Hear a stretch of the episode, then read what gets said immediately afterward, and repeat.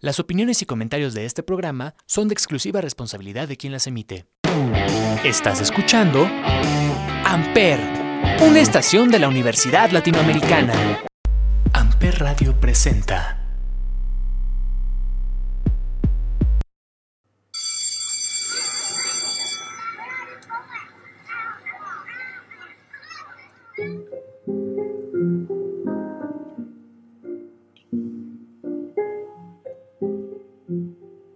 Hola a todos, bienvenidos a el tercer episodio de 35 mil- milímetros. Eh, recuerden que este es un podcast que está transmitiéndose a través de la plataforma de la Universidad Latinoamericana, Amper Radio. Eh, mi nombre es Ismael y me acompaña Olivier. ¿Cómo estás, Oli? Hola, bien, todo bien aquí. Qué bueno. Eh, hoy vamos a hablar de una película que es considerada de las primeras películas de culto que se dieron en el siglo XXI. Una película que habla de los viajes en el tiempo, que habla un poco sobre los existencialistas, que habla eh, sobre el accidente del 11 de septiembre y tiene un monólogo maravilloso que es sobre los pitufos y su sexualidad. Uno de los primeros papeles, si no es que el primero importante de Jake Gyllenhaal. Y pues nos estamos refiriendo ni más ni menos que a Donnie Darko. Sí, Donnie Darko, que es una película un poco extraña, ¿no? Que, que a mucha gente, tal vez la primera vez que la vea, le puede parecer que no entiende nada de lo que está pasando, pero es un- una película de culto que, bueno, es del año 2001, aunque la película transcurre en 1988. Realmente transcurre todo a través de un mes, del mes de octubre de 1988, pero se, hizo en 2001. Es una película del director Richard Kelly, que la verdad es que no ha hecho muchas cosas más allá de Donnie Darko. Tiene nueve proyectos nada más y ninguno me pareció tan conocido, entonces Sí. se me hizo raro eso, ¿no? Que es un director que tuvo mucho éxito con esta película, pero que realmente no ha hecho mucho más. Exacto. Sí, una persona un poco, un poquito desconocida, pero que pues creo que pasó a la historia gracias a, a esta película. Habla, su tema principal pues es la historia de un chico que tiene ciertos trastornos mentales y que empieza a alucinar con un conejo, un conejo humanoide llamado Frank. Eh, en el cual, le, el cual le dice que tiene, eh, a la Tierra le quedan 28 días, 6 horas, 42 minutos y 12 segundos para que sea el fin del mundo. Entonces Donnie al parecer es el único que puede evitarlo y pues bueno, es un chico de, ¿qué es secundaria? Es como secundario preparatorio, ¿no? Más o menos. Pues prepa, más o menos, sí. Bueno, en este, es- tenía 21 años el actor Jake Gyllenhaal, pero su papel es como un poco más joven, ¿no? A lo mejor unos 19 por ahí. Sí, por ahí. 17, Sí, entre por ahí. 17 y 19 tal vez. Sí. Un dato curioso es que su, la hermana en la vida real de, de Jake Gyllenhaal, que se llama Maggie Gyllenhaal, también sale en la película como su hermana Como su mayor, ¿no? Entonces ahí y la, la familia estuvo ahí involucrada en, en papeles de hermanos. Exacto. Creo que tam- tal vez también sea su primer papel como importante, ¿no? De, Pues De Maggie. que sí, la verdad. de sí. Maggie. La Eh, verdad creo que le ha ido mejor a, a Jake Gyllenhaal Sí. que ella. Sí. Ella es buena actriz también, pero ha sido más conocida, creo. Digo, Sí. conocido Jake Gyllenhaal últimamente, ¿no? Sí, es que ella sale en películas un poquito más como de arte, más independientes tal vez. Bueno, ella Sí. sale en Batman 2. Ah, claro, cierto. Ella es la, Sale de la- el la caballero hija, ¿no? de- del comisionado, algo así. No, es, este, era reportero. es la pues la que fue novia de, de Bruce Wayne, que reemplazó a Katie Holmes, porque en la 1 era Katie Holmes. Ah, cierto, sí, cierto. Y la reemplazó ella porque se casó con Tom Cruise y fue todo eso de, de que Tom Cruise se volvió loco. No la dejaba Sí, salir, ¿no? exacto, Sí, exacto. raro. Sí, de que la metió en la cienciología y todas esas cosas. Este, También sale Seth Rogen, que en su primer papel de cine, Exacto. pero de un extra realmente no hace mucho, pero bueno, pues ahí sale su primer papel y, y bueno, ahora actualmente también ya es bastante famoso, Sí. Drew sobre todo en Barrymore. comedia, ¿no? Drew, Drew Barrymore también está por Drew ahí. Barrymore, sí, Patrick Patrick, Swayze. Que bueno, ya falleció, Ujú. Estuvo, y sale, bueno, la niña, la niña que se llama Debbie Chase, que Ajá. es la hermana menor de Tony Darko, es la que después va a ser Samara en el Aro, la versión de Estados Unidos del Aro, la fantasma principal, La fantasma es esta niña. Cool. Eh, Olivier, ¿por qué, por qué es este, por qué es una película de culto? Bueno, vamos a definir Sí. primero qué es una película de culto. Pues para mí una película de culto es una película que tiene una base de fans muy fuerte, pero que no es tan conocida a nivel comercial tal vez. Claro. Es Pero que, que, tiene una, una base muy muy fuerte de gente que la- le gusta la película y la aprecia mucho. ¿no? Exacto. Y creo que hay una confusión muy grande entre la gente entre qué es una película de culto, qué es una película de arte y qué es una película de autor. Creo que se, se pueden eh, mezclar mucho esos tres conceptos, ¿no? Sí, bueno, es que realmente hay veces que una película de culto puede ser de arte y de autor al mismo tiempo, ¿no? Ajá. También. O puede ser una película muy comercial, también una película de culto puede ser comercial También. de alguna manera. Pero tienden a ser más reservadas, ¿no? Las películas de culto. Pero yo creo que va en, en sí al, al tipo de fans que tienen, ¿no? Porque de Donnie Darko, pues hay gente que tiene los disfraces, compra productos, este, como tú, ¿no? Que tienes un tatuaje en la mano del, Yo tengo un tatuaje de Frank. personaje de Frank. Exactamente.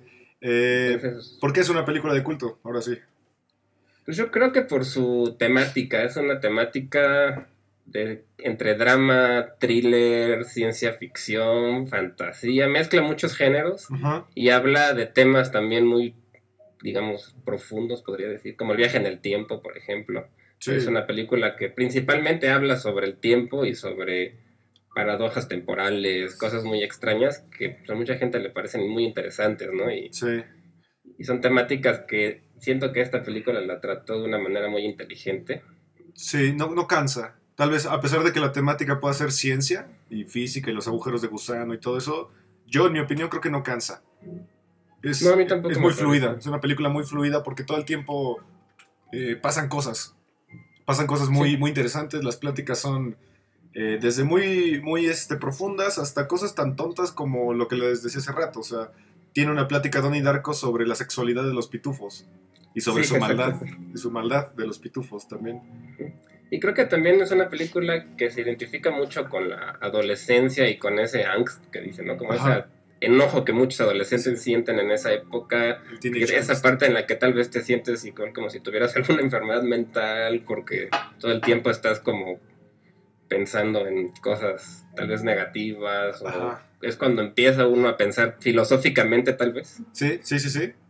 Y mucho siento que mucha gente se puede identificar con el personaje de Donnie por eso no porque Sí. a lo mejor de adolescentes pasa por ejemplo yo sí pasé por una etapa similar de adolescente no en la Sí. que filosofas digamos todo el tiempo y estás Y este, te empiezas a cuestionar cosas un poquito más adultas, ¿no? Tal vez. Empiezas a dejar la niñez.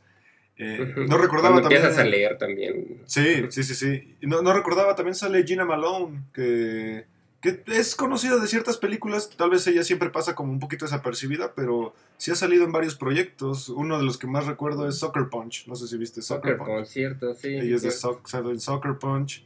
Es que tiene buenos actores en general la película. Sí, eh, eh, pasó desapercibida porque justamente tuvo un estreno muy discreto y creo que la mandaron directo a DVD porque se estrenó eh, muy pegado a la fecha del 11 de septiembre.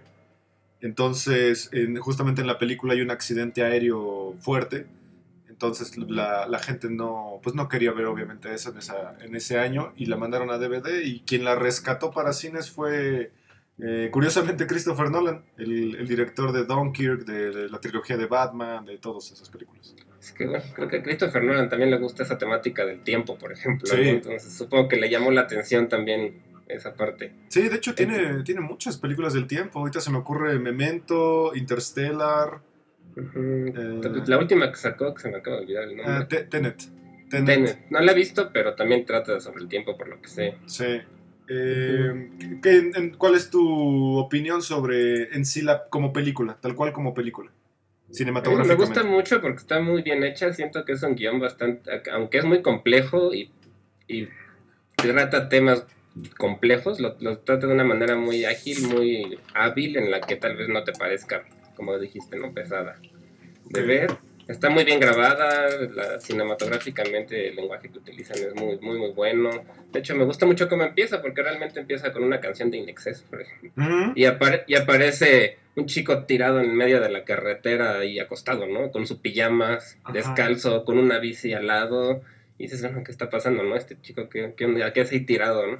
Y de ahí van desarrollando la historia, ¿no? Y te van metiendo en ese misterio de qué está pasando, ¿no? Claro, los efectos especiales también se ven, se ven de la época, pero creo que están, logra están bien logrados. No Sí, pretende, todavía aguantan, la verdad. no lo pretende, no, creo que no pretende mucho la película. Porque de hecho, todo, empieza porque cae una turbina de avión en la casa de este chico Donnie Darko y él, de hecho, es- despierta en medio de la carretera, se levanta, llega a su casa y ve que está la policía ahí y que cayó una turbina, ¿no? Y que no saben ni siquiera por qué, que los de la vía, los de la como de, del gobierno de aviación no saben de dónde viene ni tienen idea de qué pasó, ¿no? Claro. Y cayó en su cuarto, donde él, si no hubiera estado en la calle ahí, se hubiera muerto, porque le hubiera caído encima la turbina, ¿no? Entonces, claro, claro. ahí empieza todo ese misterio de qué pasó, ¿no?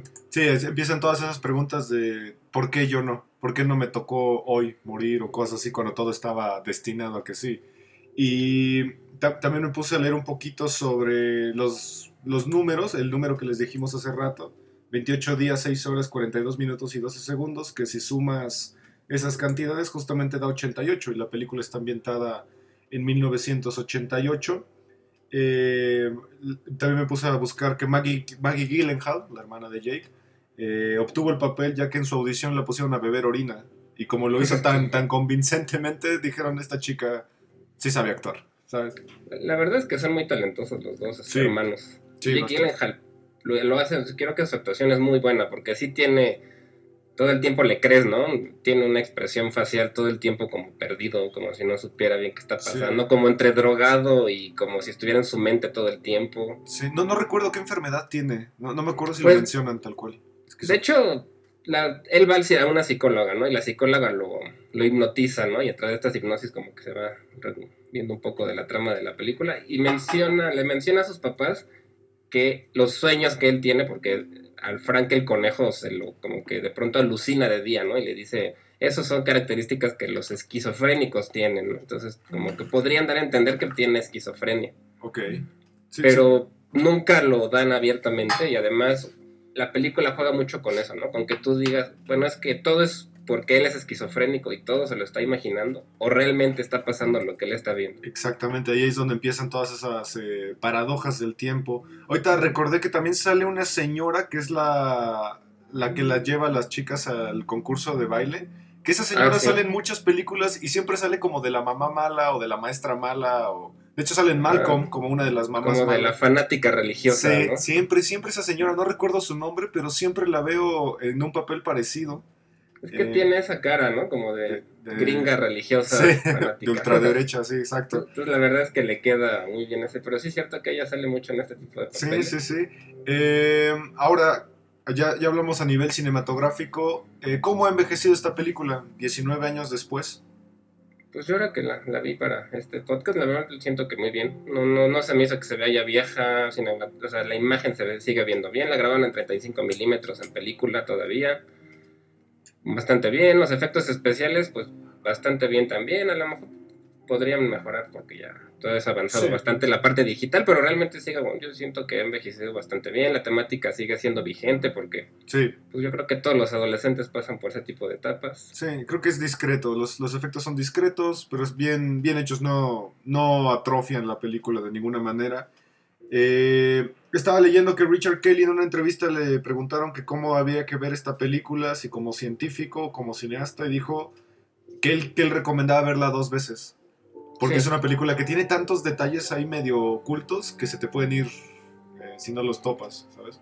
Sí, tiene easter eggs, como dicen los gringos, ¿no? Como muchos detalles que si te fijas los vas a ir captando en varias vistas, ¿no? Sí, sí, sí, sí.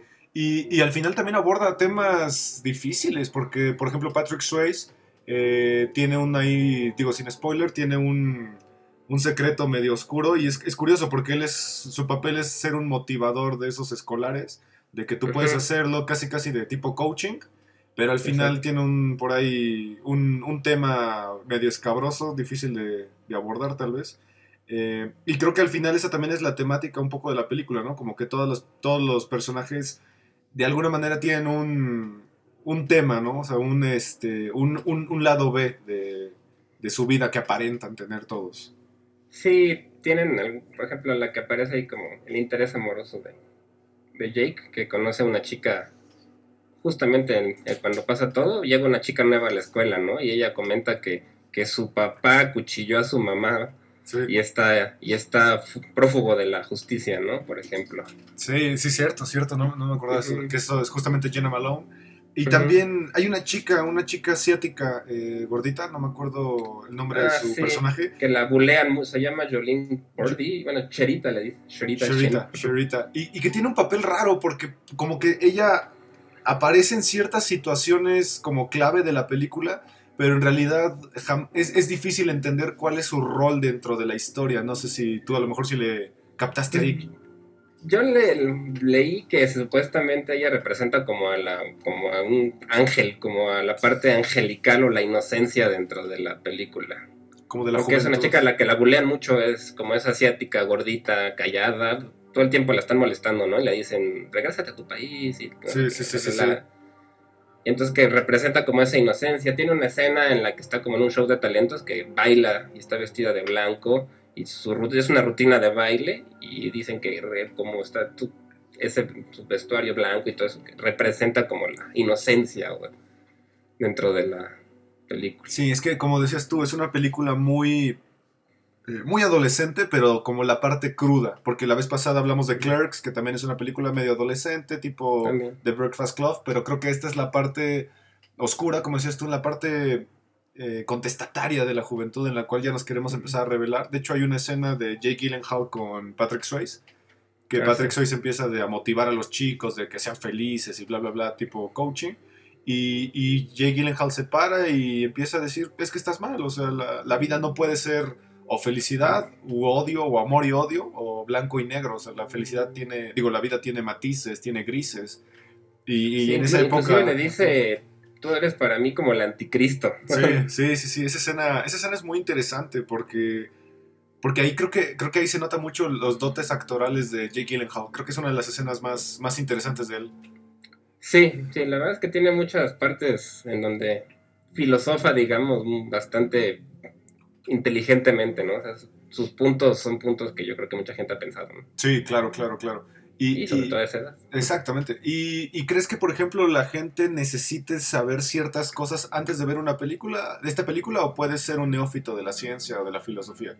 Yo creo que no hace falta. Bueno, por ejemplo, a mí no me gusta investigar de una película antes de verla. Yo prefiero verla como sin saber nada y ya después de verla una vez, ahora sí ya investigar, ya volverla a ver, porque siento que a veces te arruinan un poco las cosas si ya entras con una como expectativa de, de, de qué va a tratar. Claro, claro, porque aborda los viajes en el tiempo muy sutil.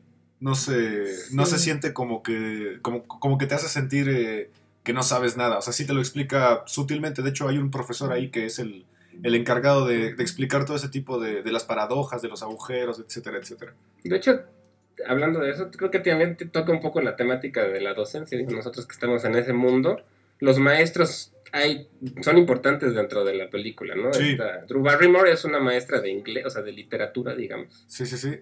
Y, el- Y ella es también como rebelde, ¿no? Inclusive en algún punto la corren por su modo de dar las clases, ¿no? Y Jake Gyllenhaal dice, es que tú eres la mejor maestra de esta escuela, ¿no? Entonces creo que también toca un poco la docencia y el otro maestro también que era yo creo que el de física o el de ciencias, que es el que le empieza a explicar los viajes temporales. Está como la maestra que es la, la que era de... La que hablamos, la señora esta con cara de gringa loca. Ah, sí, sí, sí, sí, sí. Es la maestra de gimnasia, ¿no? Y también ella les enseña lo que Patrick Swayze enseñaba, ella se los da en clase también, y también tiene ahí un diálogo porque hab- hablan sobre el, el miedo y, la, y el amor, ¿no? Y empieza ya a darle ciertas circunstancias y les dice, pon un tache lo que representa, Exacto. si representa amor o representa miedo. Y entonces también Jake Gyllenhaal dice "Es que la vida no es tan fácil, no son solo dos sentimientos, sino que hay muchos espectros, ¿no? Y, Claro. y creo que ahí se muestran ciertos tipos de docencia Sí, sí, sí, sí. Que, bueno, que La conservadora. a nosotros que somos docentes, pues nos podría interesar ¿no? esa parte también. Sí, sí, sí, como que un lado muy conservador que actualmente todavía existe, como el otro lado un poquito más, eh, ¿cómo sería? Divergente, ¿no? Tal vez un poquito más de un pensamiento divergente. Rebelde tal vez, o el tratar de, de que los chicos piensen, ¿no? De Sí, empujarlos a analizar las cosas más allá de lo que les dicen, ¿no? Entonces, están los dos puntos de vista, la maestra que dice, cállate, haz lo que yo te digo, y los maestra y la maestra que los impulsa a pensar un poquito más allá, ¿no? claro. Eh, ¿cómo, cómo, cómo crees que aborda el bullying esta película? Pues creo que lo aborda de una manera, Real. Real. Sutil, sí. sutil tampoco es el tema central, pero es sutil, es real. Pero tampoco es como el tema principal, ¿no? Lo, lo, lo va poniendo de- en algunos momentos. Pero siento que lo hace también bien, porque de hecho Tony este, defiende a la chica esta china, ¿no? La, la defiende de sus propios amigos, porque los que los bolean son como los mejores amigos de Donnie Darko. sí. Sí, sí, sí. E- Es una película. eh, es, es diferente, es una película diferente que yo no creo que sea como muy de, de palomazo. Yo creo que es una película que sí hay que prestarle atención porque, como dij- lo dijimos, pasan tantas cosas, dan datos de vital importancia para el futuro de, de la película que sí, sí, yo creo que sí es una película que hay que prestarle atención. Y posiblemente sí, sí podrías darle una segunda vista para checar cosas que a lo mejor no viste, ¿no? Sí, yo creo que sí amerita, si te gusta sobre todo la primera vez, la puedes volver a ver varias veces y encontrar cosas que no la habías encontrado antes. Claro. Y eso me gusta de las películas, cuando puedes verlas una y otra vez y encontrar cosas nuevas todo el tiempo. Claro. Y, eso me gusta. y, y ahora el tema, el- uno de los temas importantes de la película es la familia. Eh, También, cómo, sí. cómo abordan uno, dos padres que parece que no tienen como mucha comunicación o disciplina, cómo abordan el tener una, una hija rebelde, un hijo eh, enfermo mentalmente y una niña pues chiquita, porque la verdad la niña sí se ve con mucha diferencia de edad comparada con los otros dos hermanos. Eh, Pero de hecho la niña, a pesar de que es la más chiquita, como que también es un poco precoz, digamos, porque tiene un grupo de baile en el que baila con chicas más grandes como de otros, sí, parecen como de otra, otro grado, ¿no? Porque ella se ve chiquita y todas las demás más grandes. sí. Y baila como bastante, siento yo que es, se comporta un poco como más grande de la edad que tiene, ¿no? La niña también. Sí, sí, sí. Pero, pero sí, el tema familiar es raro porque pues la mamá es la que parece que lleva la casa ahí y ella es la que está tratando de luchar contra la enfermedad de, de Donnie y pues Donnie simplemente se niega y creo que, creo que también aborda mucho el tema ese de pues el, el- el punto de, de todos los adolescentes en el cual ya nuestros papás ya dejan de ser como dioses autoritarios y se convierten nada más en, en los que nos están molestando, ¿no? De hecho, toca también la parte de las enfermedades mentales un poco. De esta como no sé que los papás cuando tienen un hijo en esas condiciones pues no saben mucho qué hacer no o sea cómo te apoyo cómo te ayudo está bien o no que te tomes las medicinas no porque lo- él está medicado y pues esas medicinas muchas veces te convierten como en medio zombie no o sea son eh, medicinas fuertes que pues los papás no saben si se las debe o no tomar el niño bueno el niño el adolescente. Ajá, ajá. Donnie Darko a veces no sabe si se las está tomando o no por ejemplo ¿no? Claro. Y inclusive en un punto la psicóloga le dice que lo que tú has estado tomando son placebos. Claro, claro, claro. Y, y- y creo que eso es un tema interesante porque también el, el mismo director hace como que, que tú entres en esa convención, ¿no? De que o estoy viendo algo real o, o es un sueño o, está alucinando y, y creo que también entras como mucho en, en el papel de Donnie, ¿no? Que, que él también está alucinando o, o tal vez es real, no se, no se sabe muy bien ahí. Sí, eso es lo que me parece inteligente de la película. No sabe si es porque el güey está loquísimo o realmente le está pasando lo que le está pasando. Claro. E- Es una película que de- a nivel cinematografía tiene momentos muy oscuros, o sea, se ve, se ve la película oscura, tiene como, como muchos tonos azules, negros, y, pero también tiene muchas partes luminosas, que es cuando están ahí platicando o, en la escuela. Creo que las partes de la escuela son muy luminosas y las partes de introspección son, son las oscuras, o las partes Sí. retadoras. Sí, exacto. Tiene también tintes de terror en algunas partes por la Sí. iluminación precisamente. Cuando aparece el conejo Frank también son como las partes oscuras donde te podría dar cierta sensación de terror, thriller de ese tipo de iluminación. Pero como dices, sí tiene todas cosas muy blancas, muy, mucha luz. Y sí hacen esa como, como cambio, ¿no? Entre... Yo siento que tratan de representar un poco la- como los, los problemas mentales que podría tener el personaje con la Claro, oscuridad y la luz lo ponen cuando él está, digamos, con, con gente que lo quiere, pasándosela bien con sus amigos, claro. Eh, fuera de, ese, de su mente, digamos. Sí, exacto. Hay, hay una escena que creo que es una de las más icónicas, eh, que es cuando está en el cine y que aparece Ah, sí. Frank por primera vez interactuando con otro personaje que no sea Donnie. Y, y esa, escena, esa escena es muy extraña porque si te fijas, ella está dormida, se quedó dormida Sí. en el cine y, y Jake está, y perdón, Donnie Darko está platicando con Frank. Entonces esa escena es como de, a ver, ¿quién está soñando? ¿Está soñando ella o está soñando Donnie? Claro. ¿Sabes? Esas escenas las donde se quita la máscara por primera vez también. eh, Exacto. puedes ver la, la cara del personaje ¿no? Claro, y, hay, de Frank. hay otro personaje muy, muy este, interesante y que es importante, pero pareciera que no, que es la anciana.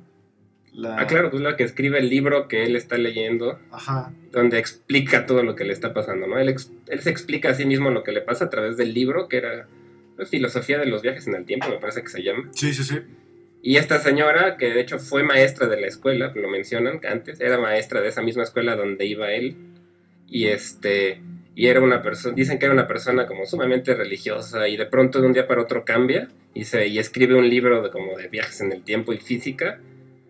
Muy extraño, ¿no? Y, y esa misma ese mismo personaje sale ya ya de anciana. Sí. La primera vez que sale se le de pronto se les planta enfrente de va Jake, bueno, Tony con su papá van platicando, manejando y de pronto le dice, frénate, ¿no? Porque está la señora ahí, este, parada en medio de la calle, ¿no? Claro. Y, y, es interesante porque maneja una temática que yo solamente había visto en, en Dark, en la serie Dark, que es que el, el libro que ella escribe por alguna razón llega a, los, a, a, las manos de Donnie a través del maestro, el maestro de física.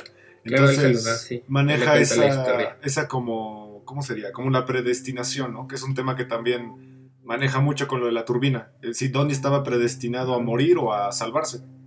Exacto, habla también de eso, exacto, del destino, ¿no? De las, digamos, universos paralelos que se pueden crear cuando una circunstancia pasa y cómo se puede crear un mundo en el que pasó algo y un mundo en el que no, ¿no?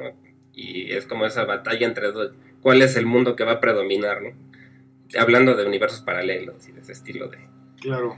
Eh, también eh, me puse a pensar un poco, ¿esta película está, está dirigida a adolescentes? ¿Crees que esté dirigida para adolescentes o cuál sería su público target? Pues yo creo que sí, yo, bueno, yo creo que te puedes identificar más fácil con la película si estás en ese rango de edad y sobre todo si estás pasando por ese tipo de momentos en los que empiezas a filosofar sobre la vida, ¿no? Que yo creo que la gran mayoría de los adolescentes lo hacen en algún punto. Yo creo que sí podría ser, pero no es que si no eres adolescente o joven no te pueda gustar, al contrario, yo siento que tiene elementos para todos. Claro. Y, y, tiene un punto interesantísimo esta película porque tiene una de las canciones más tal vez icónicas de, de estos años, que es Mad World, que es, una, es un cover de Gary Jules, que originalmente es de Tears for Fears, si no me equivoco la canción. Y, y se volvió una canción sumamente de culto también a, a, acompañando a la película porque hasta la pusieron después en, en el soundtrack de Gears of War. Era, era, el, soundtrack, era el soundtrack de Gears of War. Es con la que empezamos, con la, la, canción. Si no la conocen, es con la que entró el programa. Sí, se llama Y Mad sí es una canción súper, digamos, triste, ¿no? Que representaba un poco a los a la juventud de los años 2000, ¿no? Como Sí. esa como tristeza que muchos teníamos, como un poco la generación X, tal vez, que les decían. Sí, sí, porque es la generación que cambió de milenio. Recordemos que en esta época la gente pensaba que en el 2000 se iba a acabar el mundo. Entonces, toda la gente, pues, obviamente, ya empezó con el pesimismo, la desafección y todo eso. Y se nota mucho en, en los adolescentes. De hecho, casi todos los adolescentes que salen en, en la película, si no es que todos, sí se sienten como, como esa generación eh, como de- desafectiva, ¿no? O sea, de hecho, la relación entre, entre Donnie y la chica esta se siente como hasta fría, ¿no? Se siente un poquito fría. Sí, sí, sí, Tony de hecho es frío en su forma de interactuar con los demás, ¿no? Es muy serio, digamos, y se le nota todo el tiempo, sí tiene un gesto como que está siempre en su cabeza, ¿no? No tanto Sí, presente, sino pensando todo el tiempo sí y, dentro de él mismo. y ahorita no, no, le había, no le había puesto tanta atención, pero las tres relaciones amorosas que hay en la, en la película, las tres son frías. O sea, el papá y la mamá son fríos, Sí. Donnie y la chica son fríos y los dos maestros eh, Este también, sí, cierto. son fríos. Las tres, las tres relaciones son bastante frías. Distantes, ¿no? Como, como muy distantes. Sí, sí, cierto, no lo había pensado, pero sí tienes, tienes razón, que son, sí lo ven bastante frío la parte del, del ro- romántica, digamos, dentro Sí. de la película. Y- También su hermana tiene ahí una relación con alguien que, que después explican quién era, ¿no? Pero Sí. Es como sería spoilerles si les digo. Sí, sí, sí. Eh, hay una segunda parte. Hay una. Hay Donnie Darko 2. Sí, inclusive estaba viendo que hay hasta una serie que no, no sabía que había. Habían sacado una serie también Ah, eso no de sabía. Donnie Darko. Pero sí, la verdad es que no tuvo nada de éxito. La mayoría de la gente piensa que es malísima la segunda parte, ¿no? Sí, es que se centra en la niña, ¿no? En la hermana pequeña. En la hermana, Sí. Y ya no fue dirigida por el mismo director, ya fue otro guionista. Y pues, la verdad es que, pues no, no está a la altura de la original, ¿no? No, Realmente. no, para nada. La original es una película Eh, creo que es de mis películas favoritas, creo que sí, sí la pondría ahí. Porque, como dices tú, o sea, es una película que siendo joven te, te despierta ciertas cosas y ya cuando eres adulto entiendes otras, ¿no? Como que ya te... La parte científica te, te agarra un poquito más de adulto. De hecho, yo la vi por primera vez cuando estaba entrando a la universidad, tal vez. Entonces todavía tenía un poco esa, como esa parte de, de Donnie Darko, ¿no? Y me gustó por eso, porque yo me identificaba con lo que él decía, ¿no? Yo estaba muy de acuerdo con él todo el tiempo. Y, Sí, y siento que eso, pues que eso ayuda mucho a que una película se quede contigo, ¿no? Y la recuerdes y se vuelva de tus películas favoritas con el, con el tiempo. claro, claro, claro. Eh, para concluir, eh, ¿qué- eh, si le podías poner una calificación o, o un, eh, un, eh, ¿cómo sería? Un, un grado de, de si es buena, es mala, o qué, qué le pondrías tú? Pues yo la verdad le pondría un 10 de, en cuanto a todo. Realmente está bien actuada, está bien dirigida, está bien realizada. Este, el guion me parece muy bueno, muy inteligente. Entonces yo Sí. creo que dentro de su temática de... Porque además es un género, no la puedes catalogar dentro de un género como tal, ¿no? Es una Claro. mezcla de varios. Sí, sí, sí, sí. Entonces, dentro de esa perspectiva, a mí yo le, le pondría un 10, siento que vale mucho la pena. Sobre todo para los que empiecen a estudiar a lo mejor algo, cine, comunicación, animación, siento que es un buen ejemplo de una película bien realizada. Sí, sí, está bien hecha. Yo también creo que sí le pondría un 10. Y e- es una película que también, eh, no solamente si estudias algo tipo artístico, sino también filosofía o ciencia, creo que es una película que lo aborda bien. Eh, no es pretenciosa, no, no es cansada. eh, y, y los temas son muy, muy, desde muy banales, como lo de los pitufos, que me recuerda mucho a las pláticas tipo Woody Allen que son, son temas tontos, pero que abordados de una manera como muy metafórica, muy filosófica, y, y son entendibles, o sea, no, no, no, se, no se siente como una película tan intelectual, ¿sabes? Se siente ¿no? digerible. No, digerible. realmente yo creo que todos hemos tenido pláticas de estilo con nuestros amigos, ¿no? Que plan, empiezas a platicar alguna tontería que se vuelve tal vez algo un poquito más profundo, ¿no? Sí. Como Sí, lo que dices de los pitufos, ¿no? De, de por qué si Gargamel creó a Pitufina y este y si eran o no asexuales y por Sí. qué hacían con Pitufina los pitufos, ¿no? O sea, Sí, muy- esa plática es, a mí se me hace maravillosa esa, esa charla. Es muy, muy tonta, Y- pero al mismo tiempo tiene mucho sentido. Y yo creo que también si les llama la atención la física, la física cuántica, por ejemplo, todo lo que tiene que ver con universos paralelos, hoyos de gusano, estas teorías de física ya más este, avanzadas que a mucha gente le interesan. También les podría gustar esta película por eso. Sí, sí. Pues bueno, eso es este Donnie Darko, chequenla. Eh, no estoy muy seguro si está en Netflix. Yo la Yo la encontré en Amazon Prime, Ah, ok. pero está doblada al español, no, no está en inglés, no sé por qué hacen eso en Amazon Prime, suelen subir muchas Mm. películas, pero es solo en español doblado y no hay forma de cambiarle el idioma, entonces la verdad yo preferí verla en otro lado, porque no me gusta ver películas Sí. dobladas, siento que matas la actuación, de la, Sí. que quitas ese sentimiento de los actores originales. Sí, y además como que todas las explicaciones filosóficas y científicas se sienten reinterpretadas, no se sienten tan naturales. Sí, porque depende pues, del traductor, ¿no? Entonces, pues, Claro, claro, como claro. dicen, se pierde en la traducción a veces mucho del sentimiento original. Exacto. La pueden ver en Amazon Prime si tienen, pero con esa característica, ¿no? Que está doblada al español y pues Claro, yo siento que no es tan bueno verla así. Mejor traten de verla en el original, ¿no? claro. Pues bueno, eh, chequen los otros dos episodios que tenemos de Amper- en Amper Radio eh, de la Universidad Latinoamericana. Este fue el tercer episodio de Donnie Darko. Y pues Olivier, gracias. Este, ¿Alguna conclusión extra que querrías decir? Ya para- Bueno, solo que también este, chequen la película, este, véanla si no la han visto. Si ya la vieron, pues tal vez va- es tiempo de que le den otra miradita a ver si encuentran algo o se acuerdan de cosas que, que ya se habían olvidado. Claro. Y, eh, y no, si la ven por primera vez, no se desesperen, porque tal vez podría parecer muy rara para al principio, ¿no? Así de, como Sí. que no entiendes bien qué pasa. Sí, Pero si, si te sigues con la película, siento que vale la pena. sí, al Pero- final, al final todo hace sentido. Al final todo hace clic. exacto. Sí, todo hace al final todo hace sentido. Aunque el mismo director dijo que él nunca ha querido dar su opinión sobre qué pasa. O sea, dice, yo quiero que, la, que los que la ven sean los que se generen su propia opinión. Entonces tú puedes ser que, que pienses que pasó una cosa, que pasó otra. Y realmente no hay como una, una idea que es la correcta, sino que lo que tú puedes interpretar es lo que el director quería, ¿no? Que quedara abierto al espectador. Exactamente. Y así deberían ser las películas. Cada quien que tenga su opinión y su percepción de ellas. Eh, pues muchas gracias. Nos vemos, nos escuchamos la, la próxima semana. Eh, recuerden Amper Radio de la Universidad Latinoamericana. Nosotros somos Ismael y Olivier y esto es 35 milímetros. Olivier, gracias. Gracias a ti, Ismael. Y bueno, no se les olvide, están saliendo los viernes estos podcasts, entonces cada viernes chequenlos. Hay varios, no solo este, hay varios de la de Amper Radio, de la ULA, entonces chequen todo lo que sale el viernes de la estación.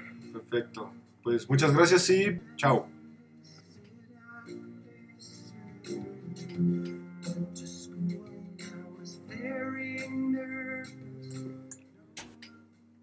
Amper Radio presentó